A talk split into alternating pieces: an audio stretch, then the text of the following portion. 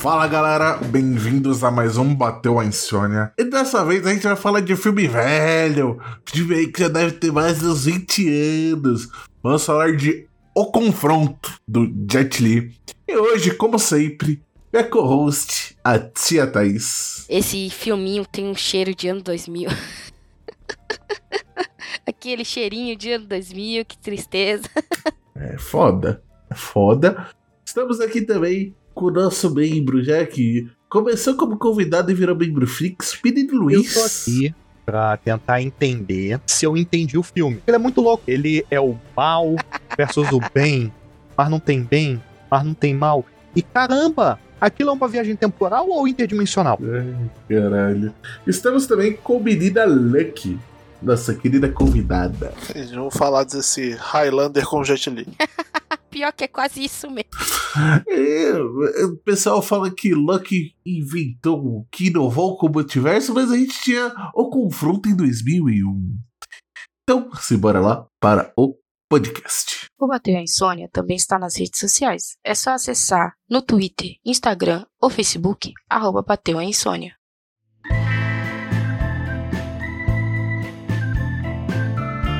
Bateu a insônia? Então se aconchega aí para ouvir o podcast.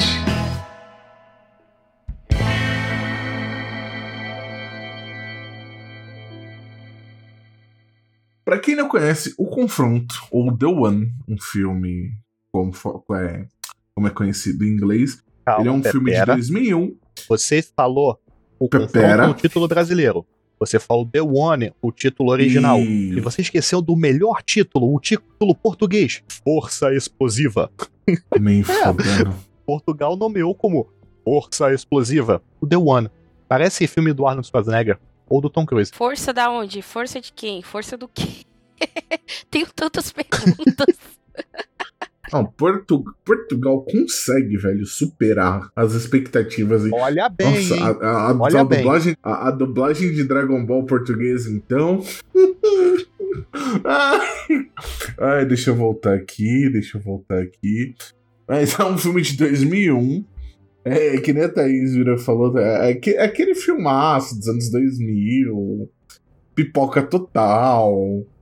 É, basicamente, o enredo do filme é: existe um multiverso. a- de acordo com, com o filme, existem 124 multiversos. Conhecidos. Tá? Conhecidos. Criados, né? E cada multiverso tem uma versão sua. Oh, a Marvel também faz isso, sim, a Marvel também faz isso. É, e quando você mata uma pessoa nesse multiverso, a energia dela é transferida pra você e todas as suas cópias. Não precisa ser você a matar a sua cópia. Se você tá ali de boa sentado, ou você tá aí, pessoa que tá nos ouvindo lavando a louça, você sentiu uma força tomar conta do seu corpo e você se sentiu mais forte sem nunca ter treinado, é porque uma cópia sua do outro multiverso morreu. É isso. Flui automaticamente. Ai, Essa é a explicação do filme pro Jet Li conseguir ah, amassar barras de ferro e pular muros de 5 metros de altura, além de correr a 80 km por hora. Com o melhor CGI Não, de todos os tempos. Bullet time hoje, bullet time amanhã, bullet time sempre. É isso que esse filme tem. Bullet time. Nossa. Não, e mano, na moral, velho, é, com, com as porradas que ele dá, velho, se fala que a galera não morreu ali com, com sangramento interno, é mentira, velho. Tem um cara que ele bate com, com duas bikes, velho. Se, se falar que o cara. Se falar que o cara não ficou um tortinho o resto da vida, mentiu, velho.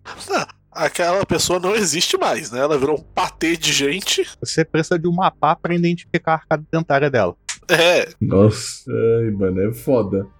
Mas o que, que vocês acham desse enredo aí de que o, último sobrando tem que, tem que encarar o. A, puta, mano, é um bagulho confuso, velho. Que um tem que encarar o outro, sendo que um é o último, e se, se, se ele morrer, pode dar o fim ao multiverso. Que que... Então, então, peraí. Ah, O negócio é, eles não sabem o que vai acontecer se só sobrar um. Ah, ah, existem várias teorias. Uma delas é de que o universo vai deixar de existir. Outra de que ele vai Mas- virar um deus. Sim, que é mais plausível. é, mas ninguém sabe o que vai acontecer, porque ninguém nunca fez isso. Assim, filme do Jet Li. O roteiro e a atuação é, são fracos. Ponto, ponto. Ah, a gente pode endeusar o, o, o Jet Li e, pô, na sua carreira marcial, que é muito boa, é, principalmente porque ele fundou um, um, estilo marcial, que é o Tai Chi Zen, que combina Tai Chi e meditação. Fora que ele é mestre uma pregada de coisa. Ele, além do fato dele ter desenvolvido dois estilos de luta exclusivos para esse filme, um caótico e um mais ordeiro para ser o, o, os estilos de dois dos 124 personagens que ele interpreta. O melhor é a Jet Li mostrando as cópias que já morreram, ele aparecendo com as perucas, velho. Ele com a peruca de cabelo longo. A peruca loira claramente claramente peruca. Mas, assim, eu gostei mais do Beijo do Dragão, que a gente fala, do que do The One, por um simples fato tinha luta. O Jet Li se exibia. É tipo os filmes do, do Jack Chan, que é, tem pancadaria, você vê o Jack Chan pulando por entre uma escada, pegando uma cadeira, batendo com a cadeira no cara enquanto chuta um balde para acertar a cabeça do outro. Você tem luta. Nesse filme não tem. Nesse filme, ele. A, as lutas são em bullet time, ele dando um soquinho aqui, um soquinho ali. A única luta que é realmente legal de ver a última. Não, é, é, o tipo filme, filme americano de, de porrada, que eles não entendem que não é para você ter um filme aqui, eu só quero ter cenas de lutas ligadas por um fio. Sim. Exatamente. Eu não preciso ter a história. Eu preciso ter uma desculpa. Eu preciso de uma desculpa para ver essa galera tomando uma surra, só isso. Não, cara, é, é igual o Pacific Rim, seja o 1 ou seja o 2 a história tá ali. Eu sei que tem história, eu sei que tem aquele universo, mas eu tô pagando pra ver robô gigante. Eu quero ver um robô gigante com um cargueiro batendo. Não, o Caju é bônus. Por mim, o filme podia ser só um robô gigante segurando um cargueiro como espada e batendo na no, em prédio. Eu ficaria feliz com isso, porque é um robô gigante batendo em coisa. Caju é bônus. Mas eu, eu queria um filme de luta, mas eu vi um. Alguma coisa, né? Alguma coisa. Não, não dá pra dizer. Eu tô tentando entender se eu entendi esse filme. Só por, só por pura curiosidade, também, por curiosidade dos ouvintes, como que vocês conheceram o confronto? Antes da gente continuar falando do filme. O SBT. eu, como eu conheci, eu já até sei. Eu vi um GIF no Twitter. Foi isso. Eu vi um GIF no Twitter, mandei pra Thaís e eu falei, Thaís, a gente tem que gravar sobre isso. É sério? Meu Deus. Qual GIF? Desculpa Meu perguntar Deus. antes de eu responder. Eu não lembro agora. Mas peraí. Vai caçando o GIF aqui porque a gente faz ao vivo. Vou vendo aí que eu consigo achar. Acho que tá lá no chat. É, no meu carro. Eu via no SBT. O SBT passa muito esse filme então, merda meu... aí, entendeu? Quando eu tinha TV aberta, eu assistia Meu caso é o mesmo da Thaís. Eu vi ele na TV aberta, eu vi ele no SBT quando ele passou, numa madrugada de insônia. E aí no dia seguinte, eu, como eu tava, tipo, eu vi o filme, eu achei que, pô, filme legal, mas eu tava meio sem sono, meio querendo dormir, então não dava para confirmar muito no, no, meu gosto, que já é questionável. Aí no dia seguinte eu aluguei na locadora. Você vê o filme é velho. Então, eu eu assisti, eu conheci esse filme por causa, tipo assim, quando meu pai, quando eu era mais novo, é, tinha uma locadora perto de casa. Aí, aí meu pai sempre gostava de sentar e assistir filme de ação junto, tá ligado? E aí a gente, aí a gente viu esse filme aí com o Jet Li, a gente já conhecia alguns filmes com o Jet Li. Pera, esse filme é filme de ação? Eu pensei que era técnico blabla. Então, estava na locadora na aba de ação. Não, peraí, peraí, peraí, então, vamos lá. Ficha do filme. Cadê aqui? The One. Filme americano de ficção científica e ação. Errado, eu não tô então. e eu aluguei isso daí e eu achei, na época que eu era criança, nossa, filme maravilhoso. Eu revi isso daí e eu fiquei tipo, Tá, ok. Quem, né? Tipo, depois que o cara matou o primeiro, o segundo, você tá perseguindo o cara durante mais 122 assim, crimes, cara? Como que você não. Como que você não prendeu esse cara ainda, velho? Filme. A gente tá vendo ah. o, o, Jet Li descendo a porra nele mesmo, né? Poderia ser pior, certo. poderiam ter conseguido o ator original que eles queriam para fazer esse filme. Quem? O The Rock. Uau. Originalmente, quem ia fazer o confronto era para ser o The Rock. Só que o The Rock tava Jesus, muito socorro. ocupado. É... é porque nessa época ele tava, tipo assim, ele tava saindo da WWE para começar de vez a carreira de ator. Então, assim, dois mil e pouquinhos, a gente tá pegando, tipo, o, o, o finalzinho da Atitude Era e a mudança pra Ruthless Aggression. Sim. Então a gente tá no finalzinho do, tipo, do pico do Rock na WWE. Deixa eu pegar aqui ele tá. O que o, o The Rock tava fazendo na época, ele tava. Se, ele tava fazendo as cenas de a- O Retorno da Múmia e se preparando O pra filmar o, o- e filmando o Escorpião Rei, porque o Escorpião Rei é de 2002 do filme de 2001. Então, no ano de gravação do filme, ele tava fazendo as cenas do Retorno da Múmia, ele tava com contrato lá. Tá aí do- dois filmes que eu quero falar: A Múmia e, e o E primeiro o Escorp- Escorpião Rei, né? O resto eu fingi que não ó, existe. Ele tava como. como 2000, vamos pegar tipo 2000, né? É, vamos pegar seria 2000, como, que seria a mais ou menos de onde eles estariam gravação. gravando esse filme. Não, não. Depois que o Luiz virou e falou que Escorpião Rei tem em torno de uns 5 ou 7 filmes, eu fiquei tipo. É, é, é- que- é uma franquia, essa franquia não se respeita muito a partir de um certo ponto, mas eu juro pra você que um dia eu faço um resumo explicando. Um dia. Eu mandei Tristeza, aí pra Lucky tristeza. qual foi o Porque o tweet primeiro que ela me filme é mandou. bom. Ela me mandou um Ah, tweet e falou assim: a gente tem que gravar. Eu mandei lá no, no grupo de convidados. A gente tem que gravar sobre esse Ah, é a filme. cena que ele é E é acusado. um trailer da Netflix. é muito bom. Aí eu falei assim na hora: Ah, esse daí eu sei qual é. Peraí que eu vou colocar. Ah, é muito bom. Aqui, ô, Luck, eu achei aqui. 2000, ele tava. 2000 ele tava como campeão da WWE. Eu tô só pegando aqui exatamente quando que ele dropa. Ele pega em abril, ele dropa em maio, aí ele pega de volta em junho. Dropa em outubro e pega em fevereiro de 2001. É, ele tava tipo no finalzinho da, da, da, pra saída dele É. já. E eu, e eu vou falar pra vocês. Desde que o The Rock saiu da WWE, mano, ele deu um upgrade assim. eu vou falar pra você. Porra! É, se chama dinheiro. É, é dinheiro.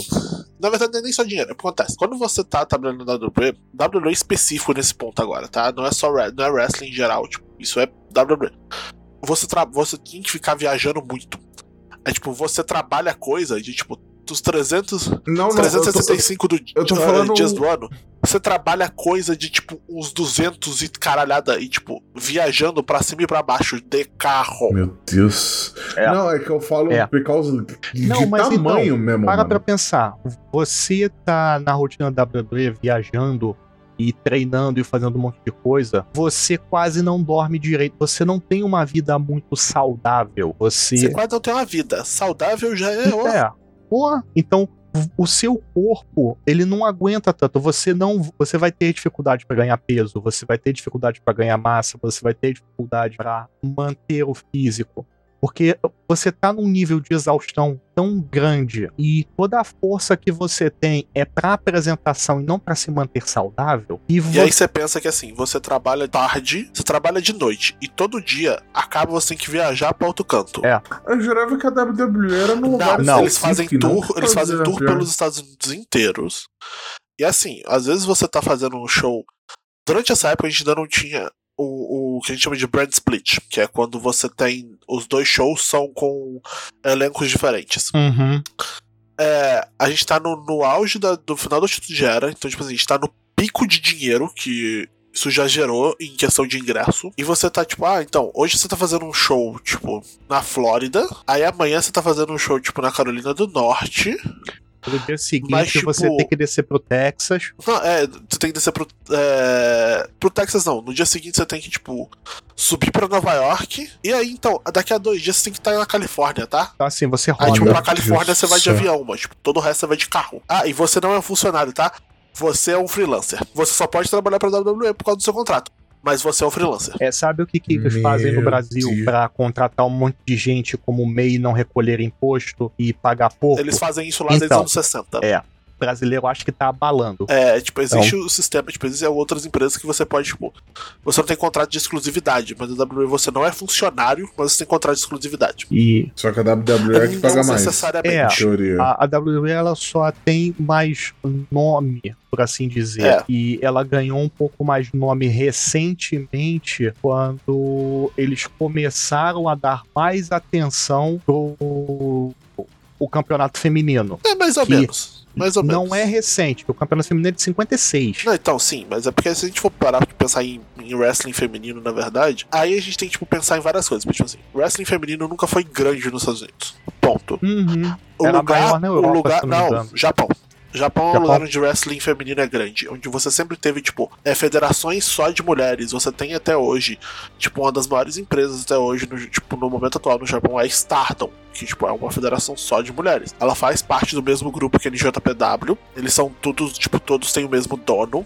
E hoje em dia tá tudo sobre o mesmo umbrella, e, tipo, eles fazem alguns eventos juntos, porque cada uma só tem o roster feminino ou roster masculino. Uhum. Mas o, o wrestling feminino no Japão sempre foi muito grande. Nos Estados Unidos ele nunca foi grande. Ele ficou maior agora no meio dos anos 2000, quando a gente começou a ter Shimmer, é, tipo, outras empresas focadas nas indies. Mas a WWE, ela foi assim, o, momento, o, o pico de dinheiro de wrestling no mundo todo é os anos 90. Nos Estados Unidos, seja Tanto nos Estados Unidos, que- seja na Europa, seja no México, seja no Japão. Tanto que as pessoas mais velhas é, vão lembrar que teve uma série de TV live action sobre o WWE, que se chamava WMC, WMC Masters. Que passou aqui no Brasil, se eu não me engano, na Manchete. Sim, aqui Na passou na manchete. manchete e foi a gota mais, que eu só não me lembro o ano exato Mas é no meio dos anos a WC 90. Master passou. É, porque a série durou de 96 a 2003, Uhum. aí, mas eu não lembro. Pô, foi Mas o muito pico, mas sucesso. o pico é ali. O pico, se a gente for levar em conta, é live gate, né? Tipo, dinheiro de ingresso. Sim, Porque hoje em dia, na verdade, a WWE faz muito mais dinheiro do que ela fez naquela época. Sabe com o quê? Acordo televisivo. Hum. Ela, tipo. pay-per-view. Não, não, pay-per-view não. Não é pay-per-view, não. Pay-per-view pra eles não, Não é fazem um pay-per-view, centavo não? hoje em dia. Quase. Sério? Porque eles têm serviço de streaming próprio e você Sério? não precisa pagar Verdade. mensalidade pra assistir. Acordo televisivo pra passar na TV aberta mesmo. Tipo, TV normal. Uhum. Eles recebem. O acordo deles com a Fox Caralho. era na casa dos bilhões. E o acordo deles com a NBC também é gigantesco. Além de ter acordo pra poder passar na Inglaterra, acordo pra passar no Brasil, acordo pra passar no Japão, acordo pra passar na, é, na Alemanha, acordo pra passar na, no mundo árabe todo. Eles recebem um dinheiro fudido da Arábia Saudita. Porque eles assinaram um contrato de 10 anos pra poder fazer dois shows lá todo ano. Fora que, é, louco. Robert, pra você ter uma ideia, isso, o valor de mercado da, de WWE, da empresa WWE, é mais ou menos uns 3 bilhões e meio de dólares. Mais ou menos isso. E, assim, existem rumores de que eles estão fazendo de tudo pra vender a empresa nos próximos anos. Uhum. E aí, os, os quem é rumorado de comprar é ou a NBC, o grupo NBC Universal, ou o grupo Disney, ou a Fox. O que sobrou da Fox nos Estados Unidos. Sim, porque no podcast que, que eventualmente a gente talvez faça sobre Lucifer, a gente explica um pouquinho mais essa treta da. o porquê que a Fox foi pro caralho. É, tipo, ela, É. ela ainda existe, só que é uma coisa muito bizonha. É. Mas. Em, em, em Lucifer fica melhor de falar porque a época que isso aconteceu é bem conectada com o que aconteceu com a série. Sim, é mais assim, aí hoje em dia a gente tem uma, a segunda maior empresa de wrestling dos Estados Unidos é a AEW, que ela só existe por causa de bilionário, por causa que o Tony Khan, que é o dono da AEW, juntou com outros com um grupo de wrestlers pra criar a empresa. O Tony Khan, ele é filho do Shad Khan. Tô falando um monte de nome que um monte de gente nem conhece, né? Shad Khan é o dono do Jaguars da NFL e do Fulham da Premier League. É, Caralho, ele é um paquistanês. Aí, mas, a, mas os filhos dele cresceram nos Estados Unidos já. E o Tony Khan ele sempre foi muito fã de wrestling. Muito, muito fã. Tipo, de, tô falando galera de ficar tipo, participando de fórum, de ir pra todo show que podia, de ficar importando fita do Japão. Tô falando desse nível de fã. Uhum, sim. É, Caralho. Aí, como ele tem dinheiro, muito dinheiro, ele juntou com esse grupo de, de quatro wrestlers na época. Que eles estavam, tipo assim, eles basicamente eram o- os free agents mais cobiçados no mercado, pra onde eles podiam assinar com o que eles quisessem. Tanto que eu acho que é o Kenny Omega e o, É o o que- Matt e o Nick Jackson É. são vice-presidentes. São, eles são vice-presidente de operação. Ele juntou, ele tipo, basicamente deu a empresa pra eles. Montou a empresa pra eles e eles hoje em dia têm, têm acordo televisivo com a TNT. Uhum. Porque a TNT durante muito tempo passou wrestling. Quando eu tô falando muito tempo, tipo, eu tô falando coisa- desde os anos 70 ela passava wrestling. É. A- a- uma coisa, Robert, a, a AEW, ela tem acordo, se eu não me engano, com o pessoal da Luta Libre no. Eles têm acordo com a, com a AAA no México. A AAA, que é uma empresa que ela existe por briga de Uhum. direito televisivo no México, tá? Sim. Porque a empresa atual de wrestling que existe há mais tempo ativa é a CMLL, que é o Conselho Mundial de Lucha Sim. Libre. Tem mais Sim. de 80 anos. No meio dos anos. No finalzinho dos 80, começo dos 90, eles tiveram briga por causa de direito televisivo com a Televisa. Aí a Televisa ela financiou uma um êxodo da galera da AAA para formar uma empresa nova. Porque essa empresa nova, eles tinham eles teriam muito mais controle. Aí a AAA hoje em dia, tipo assim, existe uma disputa. Aí teve vários problemas na CMLL também, tipo, nos últimos anos, tipo, um dos, dos, donos originais morreu, e aí, tipo, tava a filha dele no controle. Só que a filha dele, tipo, não foi preparada para isso. E aí, tipo, meio que ela foi manipulada por uma galera mais velha. Tava um monte de, de posta lá. Aí eles têm um problema que assim, é, tem uma galera que trabalha no México e aí você tem que escolher. Ou você trabalha para uma empresa ou trabalha pela outra. Porque se você trabalha para uma, automaticamente você tá é, marcado que você não pode interagir com o pessoal da outra empresa. Se vocês forem vistos juntos, pega mal pros dois. E, tipo, pega mal no sentido até financeiro. Tipo, você pode ser multado pela sua empresa. Mais ou menos pro pessoal recente, ou alguma coisa que rola com alguns, não todos, idols. O Japão, Coreia. Não, idol rola mais, tipo, só se, tipo, se for idol menino com idol menina, sabe? É, que aí, tipo, a galera é já fala que eles estão namorando, mas é tipo, imagina você, tipo, trabalhar numa empresa, e aí, tipo, você, se você for visto com, tipo, um amigo seu que trabalha no concorrente, você tem perda no seu salário? É, é tipo isso. Uhum. Mas a EW tem, a- tem acordo com a AAA no México, eles têm acordo com a DDT no Japão, eles têm acordo com a NJPW no Japão, eles têm acordo com a TJPW, que é uma empresa só feminina, é, eles têm acordos com a Impact nos Estados Unidos, eles têm acordo com um monte de gente. O Tony Khan ele comprou a Ring of Honor. A Ring of Honor durante muitos anos foi tipo a principal empresa independente dos Estados Unidos. Aí só que tipo, ela foi comprada depois pelo grupo Sinclair. O grupo Sinclair é um grupo de donos de. Tipo, eles têm um monte de TV nos Estados Unidos. TV regional, TV local. E a Ring of Honor, tipo, obviamente não tava dando lucro durante a pandemia, eles venderam e o Khan comprou do bolso dele. Porque, né, gente, é muito bom você ser bilionário nessas horas, né? Né? Ajuda a financiar os sonhos. É. Assim como o louco que financiou esse filme do, do Jet Li. Mas vamos voltar pro filme Não, do Jet mas Li? aí Depois é, é, eles iam colocar o The Rock, e aí eu queria saber como é que ia fazer toda a parte de luta que não é luta, entendeu? Será que é por isso que Então, luta é, filme? O, o filme, e pega o filme, pega o filme todo, a- alô, pessoa que manja da, da- da- dos efeitos especiais. Pega o filme todo, troca o Jet Li pelo The Rock. É isso. O roteiro não foi alterado. A única coisa que houve modificação foi o estilo de luta per- do personagem. Que o Jet Li ele, ele pegou o. Ele até tem um documentário é, do Jet Li sobre The One. Eu acho que tá no, no DVD. Ah, rapidinho. Só veio uma ideia muito idiota na minha cabeça, que é tipo, você pega o The Rock Ah. do Fada do Dente e bota pra lutar contra o The Rock Sim. do. Do Jumanji. Não, do Jumanji, que é mais cômico. Mas assim, Mano, vamos, vamos pegar um dia e vamos falar de Fada do Date, porque esse filme merece um podcast. merece cara. sim. Mas vamos lá. É, no DVD, o Jet Li ele explica que o Gabriel e o Gabe. Gabriel é o vilão, Gabe é o bonzinho. Os estilos Nem pra marciais um que tem eles tipo uma pinta na cara pra te ajudar, né? né?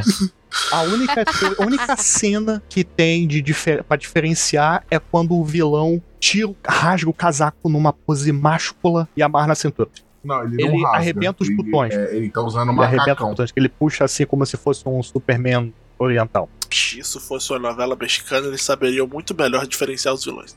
Exatamente. Isso quer dizer, o, o- o- Paula Bratio aí, ó, fazendo, fazendo escola. é, coloca aí na pauta, usurpadora pra gente gravar. Mas o, o, o, o Gabriel, ele usa o estilo marcial que é Ishin Chuan, que é o box dos cinco elementos. É um estilo mais agressivo, é que cada postura equivale a uma arma. É um machado, é espada, lança, disparo de flechas. É um- uma coisa bem agressiva que ele colo- colocou no personagem. E a gente vê isso na hora que ele tá treinando. Na hora que faz um espelho dos Não dois só no espelho dos né? dois treinando. Logo no começo do filme, quando ele tá algemado, ele tá dando passinhos e golpes muito fortes e curtos. Enquanto o Gabe. Ele é. O estilo de luta dele é o Baguazhang. É, desculpa se eu tô pronunciando errado, eu não sou fluente em chinês. É, ele é conhecido como a palma dos oito trigramas, que é um estilo de luta um pouco mais fluido, mais sutil, com movimentos circulares. Os otakus de plantão é o estilo de luta do Neji e da Hinata, o estilo de luta dos Ryugas. Hum. Interessante. a, a ideia do, do Jet Li pra isso é que esses estilos eles tivessem a ideia de colocar a personalidade dos, das personas. Um mais direto que não se liga, não se importa em ferir os outros. E o outro que acredita que a vida é um círculo, que há um grande equilíbrio, um grande balanço. E esse é meio que o Jet Li dando spoiler do filme na porra da entrevista. e tem os detalhes das trilhas sonoras, né? Que quase deu merda. Assim, a trilha sonora desse filme também é um treco à parte, né? É, porque o, o, pessoa, o compositor da trilha sonora é o Trevor Rabin. Eu, eu, eu, pessoas que puderem, joguem no Google e descubram quem ele é. Vai ser uma experiência divertida para vocês. Ou não. Mas. É, medo, mas cara. assim, ele é tão.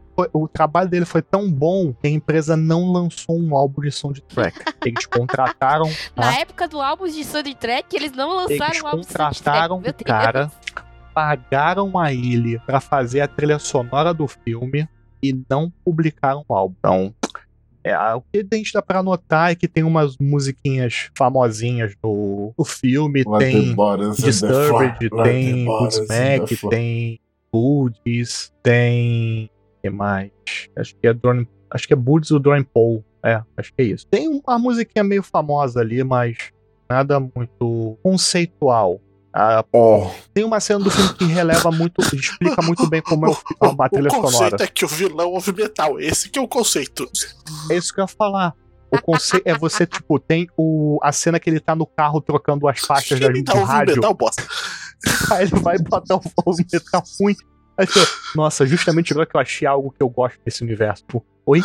pô, dá licença, cara. Não, cara, assim, só tem uma banda que eu ouço no, que eu ouço por vontade própria no filme inteiro, que é Godsmack. Então, tem licença pra falar de algumas coisas que eu não gosto ali. Eu só Ih, queria Ah. entender toda essa organização aí que fica. Ah, ele- eles estão atrás dele, né? Autoridade do multiverso, a MEVA. Peraí, peraí. O melhor é que a gente tá com quase. A gente tá esse tempo todo de cast. A gente não falou que um dos. Que assim, dessa autoridade, que é o Jason Statham, de policial. No seu quinto filme. É, o- que é, isso, é o quinto filme da carreira do Jason Statham. Quando ele ainda tinha cabelo. É, é- é realmente outro universo, né, cara? Tipo, Jason Statham não era careca, né? Aí, é, tem, tem tipo, tem. O filme começa com ele matando mais um. Um sósia dele, né? Isso. E aí a, a polícia vai atrás. Tem o, o policial, como tinha naquela época, sempre tem o policial negão e o policial branquelo. E aí tem essa dinâmica, né? E aí é, o policial negão não quer matar ele. Fala, ah, você não pode matar, você não pode matar. E eu ficava tipo assim, caralho, mas por que, que ele não pode matar? Entendeu? Vocês perderam 122 oportunidades de matar esse É filho porque da se puta, mata. entendeu? E ficaram nessa daí. Que ódio que eu tava. E o Jason Statham sempre, deixa eu matar, deixa eu matar. E eu falava, por favor, deixa ele matar, deixa ele matar. Ah, então, foi, foi que eu tava criticando, caralho. Os caras tiveram mais de 100 oportunidades de prender ou matar É um cara assim, e não eles fizeram, tiveram cento e velho. pouco oportunidade de tentar prender e falharam. O matar, e- eu entendo, eles estavam com medo de matar o cara e ter um outro psicopata igual a ele que receberia todo aquele poder de uma vez só. Só que não faz sentido isso, eles temerem isso. Porque no filme é falado que quando morre um dos 124, o poder é dividido entre os demais. Então, tava todo mundo ficando forte ao mesmo Exato. tempo. Então, se. Ó, ele matou no final do filme. Ele matou. Ele, ele, no início do filme, ele matou Isso. o Que 123, é o, né? o, o, Aí o ele Jet é Li o. vilão presi presidiário, o Lawless. Exato. Aí ele é o 124 e o bonzinho é o 125. Não, não. São os 125. Não, não, são 124 no total. Não, são 125, Não, ele mas tem que tem- matar 124. O mouse, o bonzinho. Exato. É. São 125, ele tem que matar 124, certo? Ele já matou 123. No início do filme é Sim. isso, então só sobrou dois. Ou seja, eles tiveram 123 oportunidades perdidas de matar o filho da puta e dissolver a energia entre os outros Fa- normalmente falando sem em, dar em- merda. em dissolver energia. e esse efeito pra, de viagem entredimensional, cara. E- e- Estavam fa- Que você não, só você suga a pessoa. suga, Parece aquele filme. a pessoa e remonta ela do outro lado. Isso é o quê? Tra- teletransporte em de Star Trek com efeito ruim? Assim, assim, os efeitos. de- É, é. E o pior é que, mano, é- é- esse teleporte Não, não, parece que não é pra caralho, teleporte. velho. Não é teleporte. É transporte interdimensional por um buraco negro. Porque eles falam. Então, mas tá, É, é dito no filme que toda vez que uma estrela morre, um buraco negro se forma ou um universo se cria. E eles aprenderam a prever quando um buraco negro vai surgir. Eles usam os buracos negros que estão surgindo para fazer transporte entre as dimensões. Caralho. O que também não faz sentido, se você só tem 125 Universos? É, universos. Como? Então você tem uma quantidade limitada de buracos negros, porque não vai surgir buraco negro em tudo que é canto, entendeu? A, a, a, a probabilidade matemática de existir infinitos buracos negros em 123 Não, tá aí, você não, precisa de, você universos... não precisa de infinito, sabe?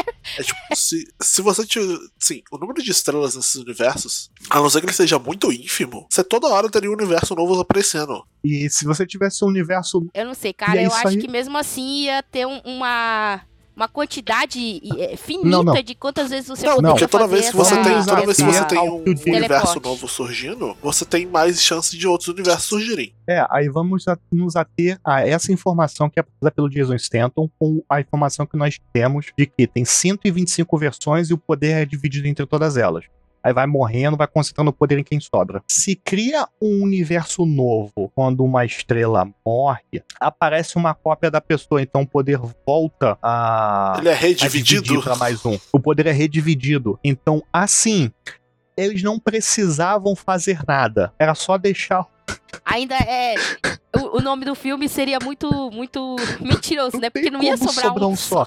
Porque vamos lembrar, eles aprenderam a prever quando um buraco negro vai surgir. Ou seja, eles aprenderam a, a prever quando uma estrela vai colapsar. Então, carai, buraco negro abre o portal para outro Ai, universo. foda. Oi? Outra, outra, outra parada também é que a mulher dele também se repete, né? Porque é, apesar de que o Jesus tem, tem uma hora que ele fala assim, ah, tem um universo que você tava casado com um homem, e aí o Jack ele fala, epa! Aí eu falei assim, não, ok, né? O filme do ano 2000, eu posso até relevar o cara ter falado epa, mas pelo menos eles tiveram essa probabilidade de que entre 125 universos, pelo menos em um, Sim. filho da puta seria gay, entendeu? Mas beleza. É, mas a mulher dele também é a mesma mulher que, que, que consegue libertar ele, Uhum. o, o malvado. incrível né? plano de soltar um rato. Soltaram um rato bomba. Agora a gente sabe da não. onde aquele filme do, do, do, do professor Xavier barra professor Picard, para mais Picard no velho ou novo, o cara do fragmentado. Ah, sim. O... Ai, Ai, o caramba, como é que é o nome do, do filme James McAvoy? A gente sabe da onde É. surgiu a, a ideia que o Cross usa de ratos bombas. Só que ali é muito mais legal porque eles usam pasta de amendoim. Mas rato Ah, esse É. daí é no Que é, Procurado. O que é, que é outro surgiu- filme que a gente tem que gravar Procurado é sobre, legalzinho. porque é um show É. de maluquice. Tem. Mas é, o rato bomba. É cinema de o alto rato nível. bomba no salto. Rato bomba no salto alto. Rato bomba. Aí depois a gente vai falar, quando a gente for falar de procurar, a gente vai falar de bala fazendo curva. É só cinema de Nossa. qualidade. Ah, mas eu vou falar assim que nesse filme é, teve uma hora que eles me enganaram, assim, porque assim, o Jet Li, aí ele escapa, né? O Jet Li do mal, e vai atrás do Jet Li do bem. Beleza. Aí é, tem um tiroteio e, e eles fazem mais ou menos a recriação da primeira cena, né? Que ele O tá a matar o, o, o, o mal mal. É. E, mas É o agora Jet o Jet o Li Jet- o bonzinho é da bom. polícia. É. Aí é, eles se enfrentam no tiroteio, o Jet Li bonzinho consegue escapar, né? Ele até pula o muro lá e todo mundo fica tipo, caralho, como é que você conseguiu pular o muro e tal? E aí ele vai pra, pro hospital e ele volta pra casa. E na hora que ele volta pra casa, a mulher dele tá se arrumando porque alguém ligou pra ela pra falar, né, que ele tinha ido pro hospital e tal. E ela tava saindo, ele tava chegando, aí eu falei, ah, vai ser o Jet Li do mal aqui, entendeu? E não era. Aí eu falei, porra, eu, eu coloquei muita esperança na porra do filme. Eles perderam muita oportunidade ali, porque eu falei, porra, vai ser o Jet Li do mal agora, entendeu? Vai sequestrar a mulher dele, porque esse é o plot de todo o filme do ano 2000, né? Vai sequestrar a mulher e tudo mais. Mas o plot com a mulher é muito pior, que lá pra frente, que ele vai lá e se... é, a polícia já tá atrás dele, porque, né, os dois têm a mesma cara, e o cara começa a atirar nas pessoas e tudo mais. E aí eles se escondem no, no, no sótão, né? E pede pra mulher trazer uma arma pra ele. Aí ela desconfia e faz umas perguntas, e ele não responde direito. E aí, é, quando ele vai fugir, mas a polícia tá vindo pegar ele, o jet do bem tá lá fora, ele vai lá e mete um tiro no- na barriga dela. E ela cai. E aí, o jet do bem fica todo. Ah, não, a minha mulher, porque não sei o que. Eu, caralho, meu irmão. Ela só levou um tiro na Ela barriga, chama a morreu. da polícia, desgraçada. ela morreu. Vamos lá. A mulher, é tudo bem, ela é veterinária. Ela não é. É tanto que ela faz uma piada. Eu, você não tem quatro patas, eu não posso cuidar de você. Mas e, é tipo, ela tomou um tiro na barriga e morreu. Só morreu. Cara, era só ligar pra porra da ambulância, já tinha polícia ali, entendeu? Alguém faz um primeiro socorro. o cara pelo era amor de Deus. policial. Na próxima ele cena, tinha, tá ele choramingando por Jesus ele tinha treinamento pra dar primeiro socorro porque ele era policial. E ele não era qualquer policial. Ele era daqueles B10 que escolta preso pra, pra audiência. Ou seja, ele, ele tem treinamento pra isso. Mas enfim, você falou de, de viagem no tempo. É, você sabe que filme que me lembrou essa, essa força especializada de viagem do universo aí? Time Cop. Time, Time Cop, com Cop, Jean-Claude meu Van Damme. É o filme de viagem do tempo que começa em 1990 e termina nos anos 2000. Paty, Mas esse, esse, esse tem viagem no tempo, eu não entendi, assim, porque no final, final, final, né? Eles, eles têm a- o, o showdown deles lá. Muito merda, a luta mais merda que eu já vi o Jet Li ter na minha vida. Eu falei assim, Jesus, ninguém pagou o cachê do Jet Li, ele foi muito de má vontade. Esse é entendeu? um dos primeiros filmes do Jet Mas Li nos beleza. Estados Unidos. Aí, ah, peraí. Não. O... Assim, eu sei que não é o primeiro, tipo, um dos primeiros. Ele fez. deve ser, que ele tava Não, com ele muita fez má vontade, Defender cara. do. Aquela luta é muito ruim. O diretor é o Dolph Lundgren. Ele fez. É. Ai, o filme do Mel Gibson e. Nossa, não sei qual é. Ai, caramba, como é que é a porra do nome em português? Máquina Mortífera. Ele fez Máquina Mortífera 4. Aí ele fez Romeu Tem que Morrer. Nossa, e eu aí achei que um. Romeu tem que morrer era depois. Não, é, é antes. Mas ele, ele- nossa, eu não sei o que, que aconteceu, mas luta ruim, entendeu? Aí você consegue perceber os truques de câmera pra esconder o rosto de quando tá um batendo no outro e tal. Mas beleza. Algumas naquela cenas época não foram era fundo bom, tudo verde, bem. tá? Aí, É, eu percebi isso também. aí eles teleportam ele pro, pro universo lá, pra, pra sede do, da polícia do tempo, da polícia interdimensional. Aí ele vai mandar o do bonzinho sem querer pra, pra sede prisional lá. Aí o Jesus tenta nota a, o negócio do anel, né? Porque um era casado, o outro não era. Aí, não, não é esse, é aquele.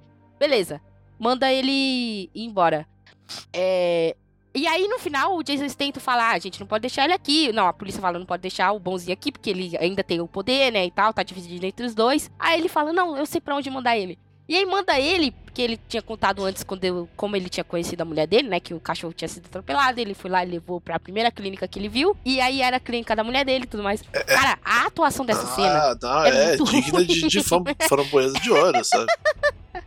Eu não entendi, tipo, eu fiquei assim, caralho, mas essa porra não era só viagem entre dimensão? Não, não, é outra dimensão essa. Não, então, então, é, então, é viagem entre dimensões. Só que, é o dim- Ele só que a dimensão Ele onde ele já mandado- tinha morrido e ela e ele nunca. É, e ele ele foi e a man- esposa nunca se conheceram. é um. Ele foi. Sim, não, ah, não é. então não é viagem não no é tempo. viagem Então não tem viagem no tempo. Ele é mandado pra um universo Ah, ufa, desconhecido. Um universo que ele já estava morto e que a esposa dele tinha a mesma profissão. A pergunta que não quer calar. Tanto que você vê.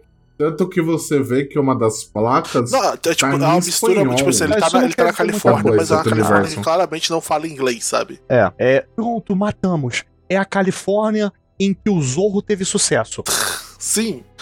Mas, tipo, tem uma placa, aí, tinha uma placa em espanhol tinha uma placa em chinês. Então, tipo. É, é claramente a Califórnia em que o Zorro teve sucesso e a Califórnia se voltou pro México. Mas o problema não é esse. Como caralho o personagem de Jesus Stanton sabia Exatamente. de cabeça exatamente a porra do universo que, que ele tinha morrido, não porque todos eles ele tinham morrido, mas que havia a esposa dele a, a- a- e ela tinha a mesma profissão e trabalhava naquele mesmo E lugar. que ainda. E mandar exatamente pro mesmo lugar. Como, como o Jason Statham sabia dessa porra? Como? Como? Porra, Jason Statham, Como? me explica. ele tava perseguindo o cara, ele... Não, assim, eu entendo que talvez eles fizeram um- uma pesquisa pra saber onde estariam as outras potenciais vítimas do cara. Beleza. Mas aí é too much, entendeu? Na hora ele lembrou que, porra, tem um universo em que ele morreu antes de conhecer a mulher dele. E, vai, e ele vai conhecer a mulher dele do mesmo jeito que ele tinha conhecido no ele universo que não ele tava. só Eu pra fiquei, aquele universo, mas pra aquele universo no passado. Quando o tempo Caralho, é exatamente senhora. no momento em que eu vou, quando ele chegar, eu vou causar o atropelamento do, ca- da patinha do cachorro pra ele poder levar o cachorro e conhecer a mulher. Caralho. Tudo bem disso. A gente sabe que no ano seguinte você traz estreando The Transporter. Mas porra! Jason Statham é o melhor personagem desse filme, cara. Ele, ele é o único que faz as coisas acontecerem. o negão lá morreu de bobeira. O negão morreu de bobeira na praia, entendeu? Que ele foi enfrentar o cara sozinho. O cara é super poderoso, sozinho, entendeu? Achando que ia ser pica, que ia resolver. Não resolveu e morreu. Entendeu? O Jason Statham é o único policial bom da porra desse filme. Ele tava certo o tempo todo. Você sabia que esse é o segundo filme do, do Jet Li com o Del, Delroy Lindo, que é o nome do negão? Máquina mortífera? Hã? Aham, o primeiro é Romeu tem que morrer. Ah, oh, deixa Um eu falar, falar uma coisa aleatória sobre. Romeu é... tem que morrer. Ah, não, não é Romeu. Não é, não é Romeu Cara, tem que morrer, é o Cão de Briga. tenho- O cão de briga é Não, da não, hora. é porque o Cão de Briga. É, tipo, eu confundi agora os dois. O Cão porque, de tipo, Briga é bom. Tinha uma Não, época, mas tinha uma época que, tipo, o jornal local do SBT aqui, nos sábados, tinha uma coluna de recomendação de filme. Aí, tipo, eu lembro Hum. deles recomendando o. Cão de Briga. Não. Se você for parar pra ver os filmes do Jet Li, tem uma época que é tudo o mesmo elenco. É tipo, grava um atrás do outro, né? É, é, certamente é isso, porque tem um que é, é Romeu tem que morrer, tem o mesmo, tem um, o elenco exatamente Ah. igual a um. É igual quando você. É, é igual quando você compra uns negócios no atacado pra sair mais barato. Aí você fecha o contrato Mano. da galera, então a gente vai fechar seis filmes diferentes, tá? De- deixa eu pegar o nome da, da do personagem que tá em todos os tá nesse mesmo universo. É o Earl Simons. É só você pegar a carreira do Earl Simons no cinema e a carreira do Jet Li. Ele vai ter o, o, o mesmo filme, uns 3, 4 filmes em sequência. É Romeu tem que morrer, e Contra o Tempo. É o, é o mesmo elenco. É tipo, é ano seguinte. Eu tava vendo Nossa, filmes do Jet. Li que passa de vez em quando na televisão. Insônia, sabia? Meu Deus. Ele desistiu, né, da carreira. Foi por causa que a mulher dele tava Quem? grávida, era alguma coisa assim. O Jet? Li? O O, Jet o último filme do Jet Li foi em 2016, que se chama League of Gods, tá? É o que ele faz com o Jack Chan? Não. Não. Não, não. League of Gods é um filme de Hong Kong. Ele não é chinês, ele é de Hong Kong. E ele é um romance da dinastia Ming, tá? Filme histórico. Então, é, é aquele filme chinesão, brabo, raiz. Mas 2016 É. faz muito tempo, cara. Ah, eu, eu tinha ouvido uma história que era algo assim, que a mulher dele tinha ficado grávida e ela pediu pra ele parar de atuar. Foi alguma porra dessa aí. Não julgo, entendeu? Se você vai ter o filho, você tem que Apoio. ter é, as responsabilidades iguais. Apoio, sustento, não é só mandar dinheiro. Ah, mas, é, nossa, a cena final desse filme também Ah, é horrorosa, né? Que é o. o Em Jet Li no final. 2016, em 2013, na verdade, o Jet, o Jet Li foi diagnosticado com hipertiroidismo. E ele, Ah, e ele passou o- os anos cuidando. Em 2016, ele começou a ter uma recuperação da doença, da condição, no caso. E ele fez algum. o- os filmes que ele passou a fazer foi de caridade. Ele não tinha condições de saúde para trabalhar. Então, ele meio que para de fazer filme por condições de saúde. É, porque assim, Obviamente, a esposa dele claramente tem alguma coisa a ver com isso, porque amar a sua esposa e cuidar. Não, Se você tá amar a doente, sua né? esposa e cuidar dela é uma condição para você ter boa saúde. Porque se você não fizer isso e ela melhorar, ela te come uma porrada. ah, ah, o Jet Li, ele. Ah, parece que. Eu, eu não vi o filme, então é só uma coisa. Parece que ele fez o. Ou fez ou ia fazer o Imperador da China no filme da Mulan, live action. ia fazer, porque não fez, não. Ia Eu fazer. ainda não vi não, esse filme. Não, não, ele fez. É, Ele ia fez. Tá aqui no então ele cast. tá irreconhecível. Tá aqui no cast. O Jet Li é o Imperador da Mas China. aquele filme é tão ruim. Nossa, tão ruim, Eu tão não vi o filme ruim. ainda. É, É- nossa é sofrível. senhora, esse filme aí é... É Então eu vou triste. gostar, né? Eu não gosto de filme ruim. Não, não, não, não, não, não, não, não. Tipo assim, é- é- não, não, não, não é É, ruim não, nesse sentido. De tipo, ele dá a Ah. volta, ele é só ruim. Não é tipo um filme que você olha pra ele e fala, olha só que bela bosta, vamos ver. Não. Cara, é, é um, é um, um filme que conta a, a balada de Fa Mulan sem ser Disney. Ah, não, você tá falando do, do, do filme chinês ou a gente, eu achei que você tava do falando filme... do live action do live action Disney. Ah, a gente tava aqui, tipo, é o da Não, não, Disney, não, né? não é o Disney, Não, não. então o chinês eu não vi, o Disney, nossa, é horroroso. É o, o chinesinho lá. E é da, da história da Fa Ah, mas o chinês já faz tempo, 2020, não faz? 2020. Faz anos que tem esse filme. 2020. 2020? Ah... É porque a China já fez um filme da Mulan, se eu não me engano. Eu tinha visto quando lançou... E Tadinho. assim, É, é Mas claramente o, o Jet Li precisava pagar a conta. Porque. É, o aluguel tá vencendo, né? quem não precisa, não, não, né? não, vamos lá. A, a- ele, a carreira dele era artista Que é uma marcial. carreira bem comum Não- na China. O cara é artista marcial. É. E aí É ele vai, artista aí depois marcial. ele vai parar no cinema. E Isso é normal, ele para no cinema, ele faz uns filmes de. É, ou o cara é artista marcial, ou o cara vem do O circo. Marcial faz filme, ele promove o Tai Chi em 2012, é, faz uns filmes aqui, outros filmes lá. Aí ele vai para os Estados Unidos fazer filme americano. Ele começou a fazer filme americano, é, em Máquina Mortífera 4 mesmo. Depois Romeu tem que morrer. E aí, é, essa. Ah, não, tem o, o, o Tigre e o Dragão. Jurava aquilo. Jurava que o Laís ia soltar essa É, não, ele atrocidade. fez o Tigre e o Dragão. Eu não lembro dele no Tigre e o Dragão. É, mas aí, tipo, ele volta.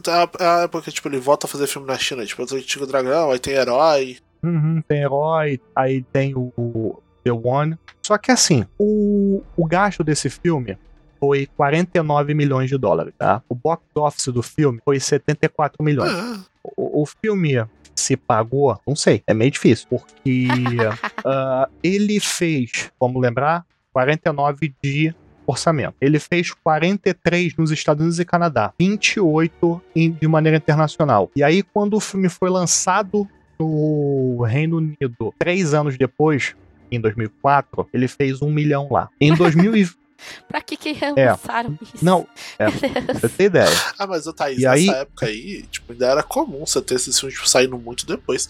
O, o Transporter 1, ele foi sair no Brasil, tipo, depois do 3 ter saído. Uhum, é, isso é muito comum. De, a nível de crítica, é, eu não gosto muito das críticas do Rotten Tomatoes, porque é mais tendencioso do que a academia do Oscar. Mas foram 88 reviews, é, 14% das pessoas disseram que o filme era aceitável. Ele tem nota 3.9. A melhor crítica do filme é a seguinte: The One é mais como um jogo de videogame do que um filme e toma livremente emprestado a partir de outros melhores de ficção científica de ação, como Matrix. Além disso, as habilidades de artes marciais de Jet Li estão enterradas sobre edições e efeitos especiais. Ah, não, mas é aquele, tipo, é, é total americano não sabe filmar cena, cena de porrada. É, é, o, cara, tem um. Isso eu, eu lembro do DVD. Tem uma cena, uma coisa no DVD deles mostrando o making off. Aí tem um dublê usando uma máscara verde. Eles só tacam digitalmente o, o, o rosto do Jet Li ali depois, nas cenas de luta. É, é bem bizarro. Problema é nem só, tipo, eles não sabem filmar, eles não sabem editar também depois. É, Uhum. vou mandar um comentário pra aquele canal do YouTube que reage a CGI. Assiste pra aqui. eles verem esse filme. Por favor, comentem esse filme aqui. Porque, cara, é muito ruim o fato de que. É, mesmo na cena final, que a cena final também é horrorosa, que é o, o Jet Li do mal lá na, na prisão, né? E aí veio os, os- as galera que tá presa lá e ele vai. E a atuação também, É. nossa senhora. E aí eles falam assim: ah, você aqui, você, a gente que manda você, a gente que é o chefe. Ele, não, eu que sou o chefe, eu que vou ser o único. É tipo uma pirâmide e mostra, vai afastando a câmera assim, e ele lutando com os bonecos. O, o Ziggurat Não, lá.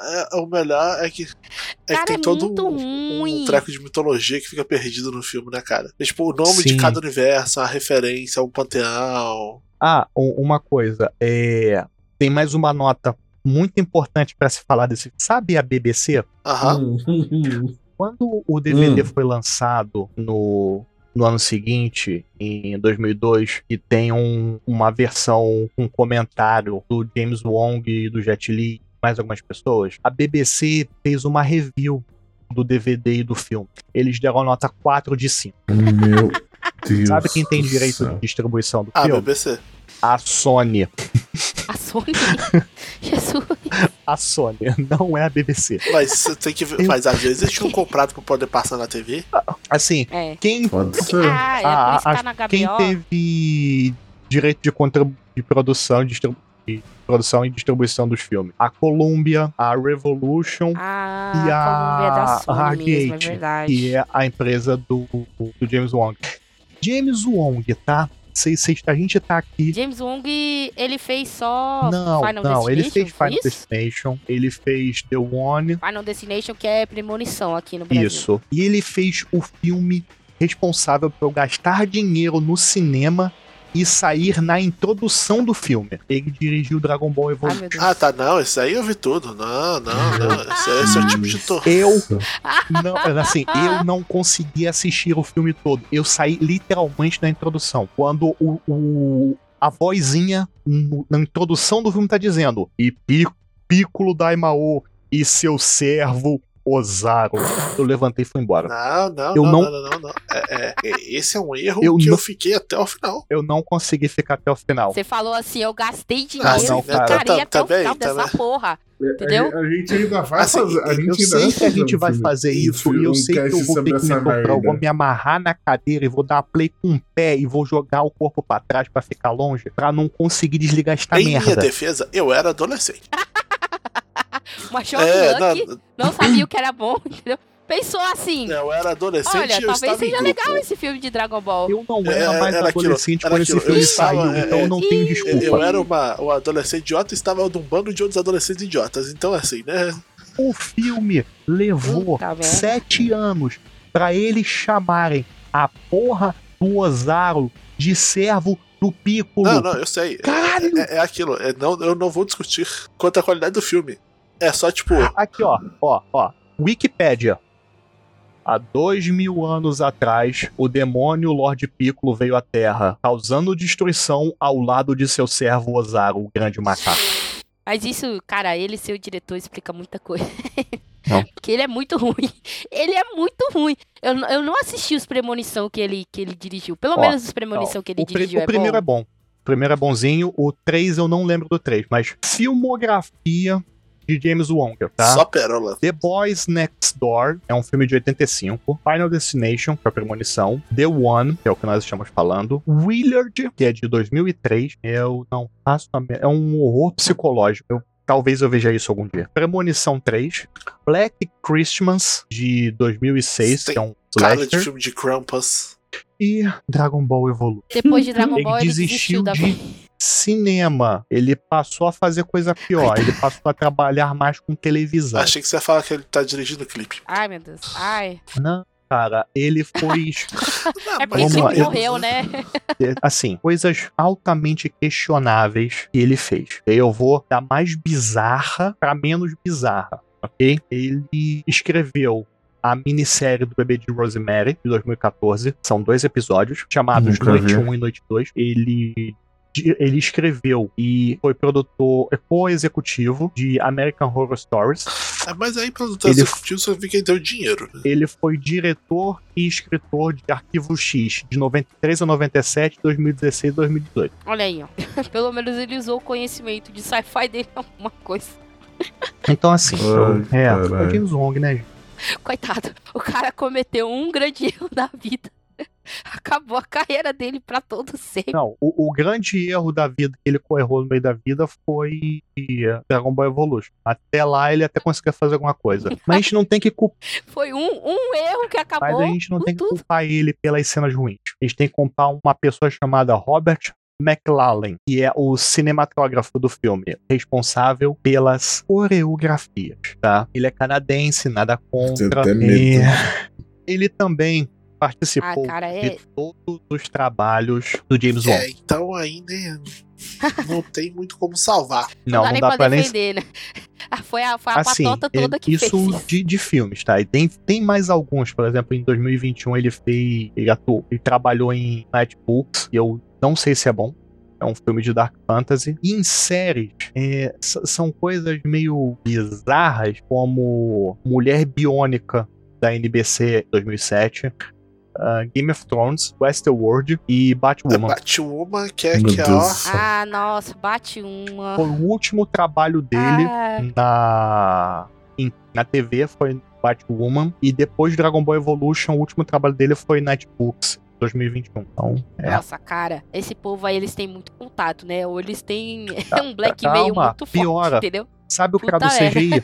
Ah, o, Ah, que é o Deus. editor do filme? Foi o James Clobent. Ai, meu Deus. Ele é mais conhecido Ai. por editar Arquivo X. E o trabalho mais recente dele foi A Maldição de Chuck, 2013. Eu não assisti, então não posso opinar. Assim, Você é um editor de filme que ganhou o prêmio internacional de edição, é, foi nominado para um Emmy, uma série, e seu último trabalho foi 2013 e você não morreu. Ah, É. Assim, né? Seu Acabou o último Black trabalho Mirror. acreditado, né? É, o último trabalho acreditado dele. Porque tem muita gente que faz uns trampos aí por fora que não, não- não prefere nem que seja acreditado. Alguns atores podiam fazer isso, tá? CGI na cara pra trocar. Tem, tem Mas eu esse- esqueci agora qual que é o nome, cara. mas tipo, Ai, tem um nome de diretor que se você vê, aquele nome daquele filme, aquela pessoa não existe. Ele é o nome que diretores usam quando eles não É querem verdade, ser acreditados pelo trabalho bosta. Sim. Ah, quem é o do. Caralho. o- Tanto, ah, o- tanto que existe até na, na, na guilda dos diretores, existe um limite de filmes que pode sair desse cara por ano. Uhum. É igual existe um acordo pra sair é, quadrinhos, às vezes com capa de macaco. Ou aqueles mesmo, acordos que que é tem, verdade. tipo, ah, você vai estrear esse filme, mas você vai ter que ter tantos minutos com a sua cara no filme. Aham. Então, é, é nesse naipe. E a pessoa responsável por ajudar o James Wong a escrever essa loucura, esse ácido, é o Glenn Morgan, que ele trabalha Fox, e trabalhou em Arquivo X, ah, trabalhou na, no reboot de Twilight Zone em 2019, talvez. então vamos lá, assim. É, é meio triste, né? Que esse filme é- era pra ser um filme Não, de não, porrada era do pra Jet ser um Li, filme de porrada sendo- do The Rock. The Rock acabou É, indo do pro The Jet Rock. Li. acabou indo pro Jet Li, que era pra ser, né, um filme bom aí. Mas é muito ruim. E aí, menino Roberto? Que tipo de nota a gente dá? Teleporte interdimensional? Alter Egos. Quantas versões Alter malignas egos. sua? Qu- qu- qu- quantos alter egos? Quantos alter egos?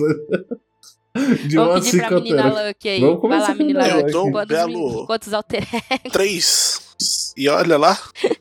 E você, menino Três Luiz? Quantos alter alter egos e universo desconhecidos. Porque, olha, assim, dá pra rir do filme, ok? Dá pra rir do filme. Nem que seja por enquanto o filme é ruim. Então, ele tenta cumprir seu propósito. Ele tenta. Mas ainda não entendi o filme. Mentira. Eu entendi. Ele é uma bagunça. E é isso. Eu, eu vou dar Ai. três. Eu, não, vai vai você primeiro, Thaís. Vai você primeiro. Eu primeiro, ah, eu vou dar três também, cara. Porque, nossa senhora, sabe? é aquele filme que você dá muita risada. Você fica pensando, assim, nos, nos, nos, nos plot points, assim, que tá muito errado, entendeu? Fica tipo, caralho, mas isso não faz sentido. O que, que tá acontecendo aqui? Ah, mas, mas você dá umas boas risadas também. É aquele filme que passava na. Ai, como é que é o nome da sessão da SBT de tarde? Cinema Caralho, em casa. nome. Mas passava nesse. É, eu não passava no cinema em casa e você parava pra dar uma assistida e dar uma risada, assim. Mas é muito ruim. Caraca, eu Deus. lembrei o É. nome do quadro.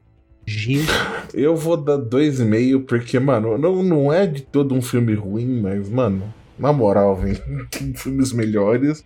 Ele é um filme assim que se você, tipo, ah, eu tô sem nada pra assistir, vai ler um livro. cara. E ele, surgi... e ele surgiu aqui e você quer ver por curiosidade, vai fundo. Você só depois não pode falar do arrependimento.